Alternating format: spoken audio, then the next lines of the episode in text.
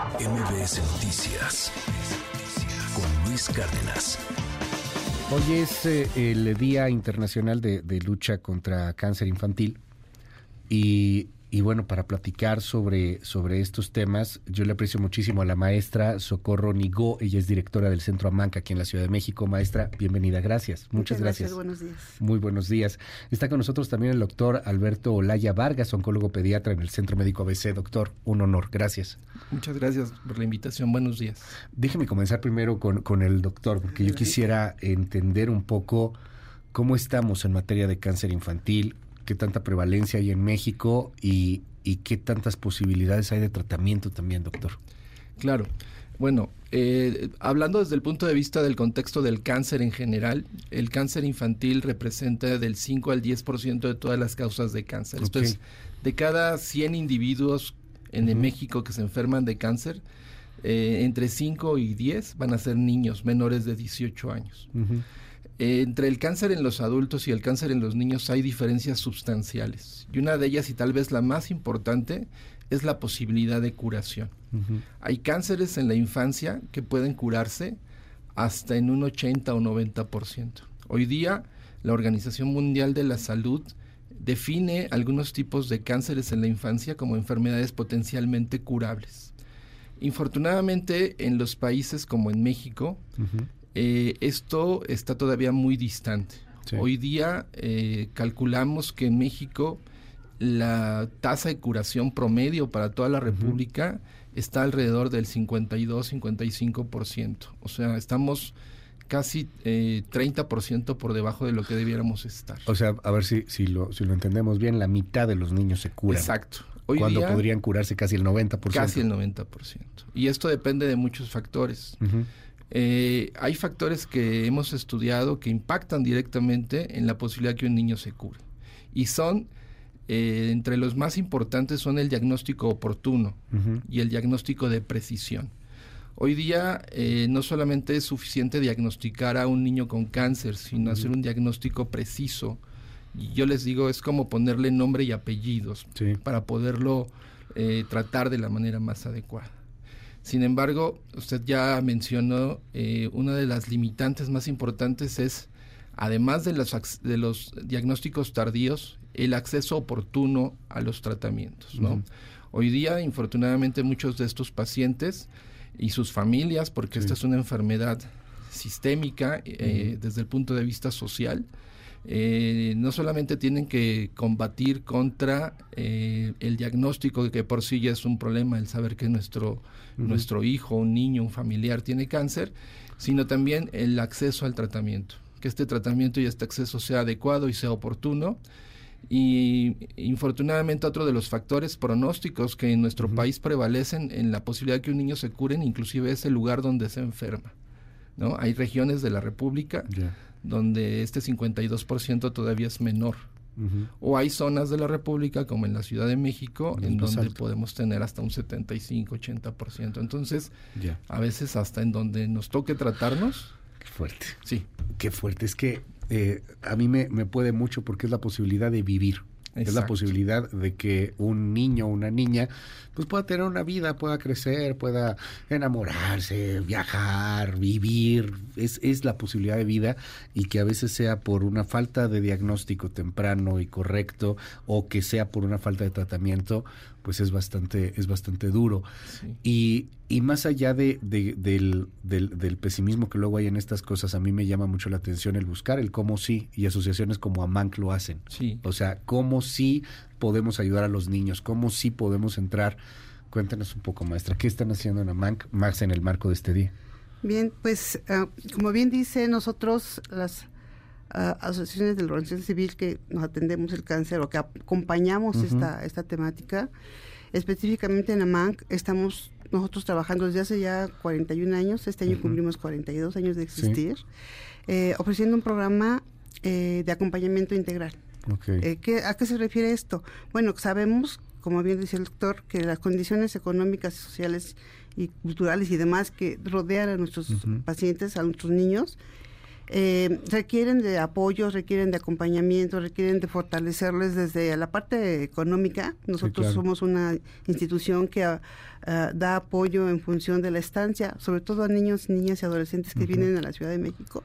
Y eso ya implica una ayuda muy importante, porque se les ofrece la estancia, el desayuno, comida, cena, el transporte, eventualmente el medicamento colateral que le pudiera hacer falta al menor, estudios, ¿no? También que salen a veces afuera del, marco de la institución. También nosotros en ese contexto apoyamos con el, con el acompañamiento emocional, ¿no? Eh, es un tema que se tiene que atender desde ahí eh, la, asesoría nutricional. El acompañamiento emocional a los niños y a los papás a los de los papás niños, de los niños, sobre todo, ¿no? Porque de pronto darte cuenta de que tu hijo tiene cáncer, tu hija tiene cáncer. Sí, sí, es, durísimo. Es, fuerte. Y eh, también la parte nutricional es importante, porque es otro de los elementos las costumbres que todas y todos tenemos son muy diferentes en cuanto a la alimentación y también determinadas por las cuestiones económicas, ¿no? Entonces hay que trabajar también el tema y nosotros lo estamos ofreciendo. Entonces es la parte social, la parte emocional, la parte nutricional y acciones de desarrollo humano que tienen que ver con eh, algunos eventos recreativos y demás para coadyuvar este proceso eh, de, del tratamiento al cáncer que busca la adherencia al tratamiento y que busca, como bien usted decía hace ratito, que la gente, que los niños sobrevivan, ¿no? que los niños lleguen a ser parte de esas estadísticas que ahorita son la mitad. La adherencia al tratamiento, o sea, que, se que se haga este tratamiento. Que se haga, que, que, que se complete.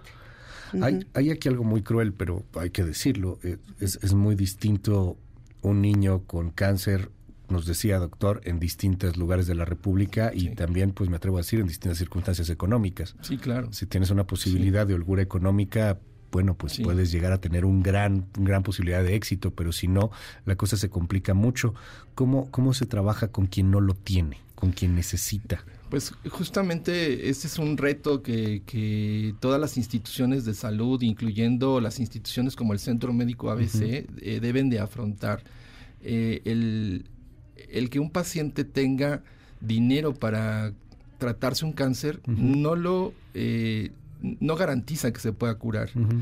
Pero tampoco el no tener dinero no debe de exentar a que pueda tener acceso a la curación. Y justamente es este trabajo colaborativo entre las instancias de salud pública con las instancias de salud privada más las instancias de la sociedad civil, las que en su conjunto debemos hacer un manejo colaborativo, eh, en apoyo, pero también en empoderamiento de los pacientes. O sea, los pacientes también tienen que ser corresponsables junto con sus familias de esto, ¿no?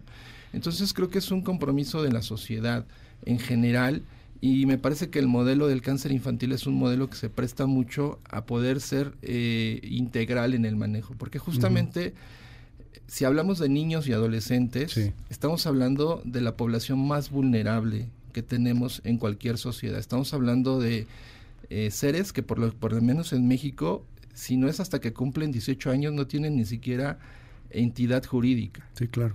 O sea, si a mí me duele una muela, yo puedo ir al dentista, en el momento en el que yo decida, pero si al niño le duele algo, se siente mal, depende de un tercero para sí, pues, pues, su padre o tutor. Exacto. Forzosamente. Entonces ahí es donde eh, esto es un termómetro muy sensible para saber el tipo de sociedad en la que estamos viviendo, ¿no? Cuando los niños no tienen acceso o llegan tarde a los diagnósticos. ¿Qué, frase, el tipo de sociedad que vivimos con respecto a cómo tratamos a nuestros enfermos?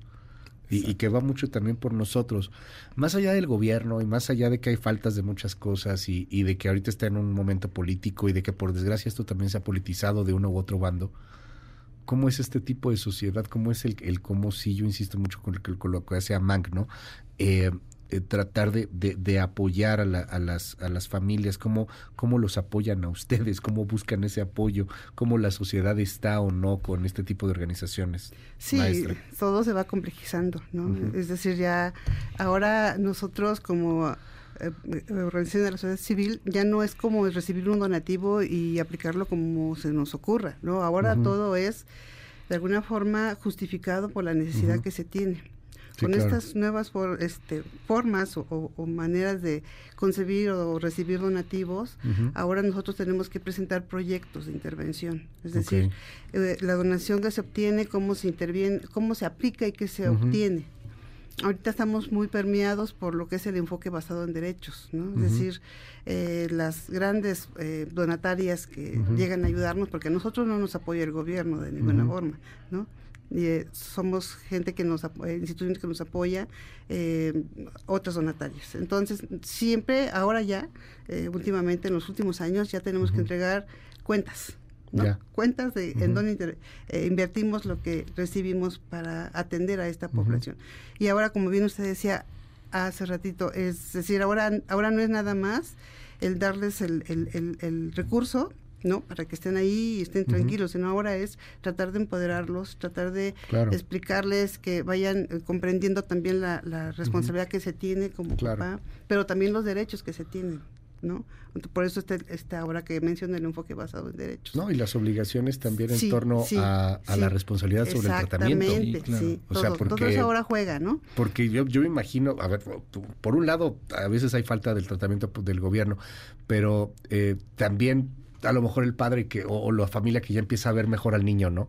Y híjole, bueno, a lo mejor esta que ya no sea para que la pase bien y no, o sea, hay que hacerlo, es, doloroso, nadie quiere hacer un tratamiento de ese estilo, pero tienes que hacerlo y hacerte responsable. Es una corresponsabilidad. Sí, de todos. Por, eso mencionaba, no solamente es eh, basado en un sistema paternalista en donde la gente tenga que acudir a que se le dé, ¿no?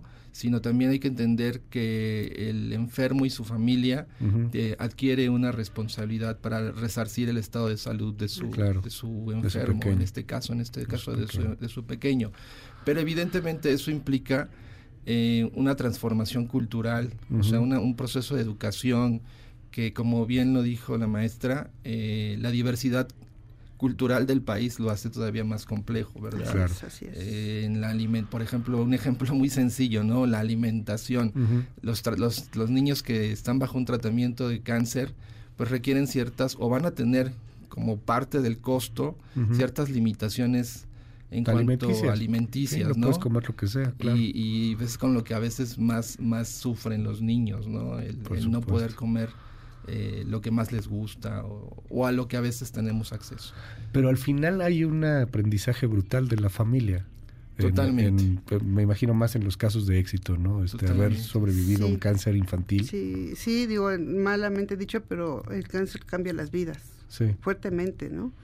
Sea que se vaya el, menor, o sea que se quede y, llegue a esa supervivencia que todos buscamos que suceda sí la familia, de primera cuenta el, propio paciente, que requiere de mucho acompañamiento y apoyo porque mm, puede salir del cáncer a los 14, 15 años, ya está listo, ya superó las etapas que tenía que haber superado, pero requiere seguir acompañándose porque parece mentira que en esa etapa sufre tantas situaciones que no es un ser normal, por así decirlo, en su desarrollo, en sus etapas normales de crecimiento.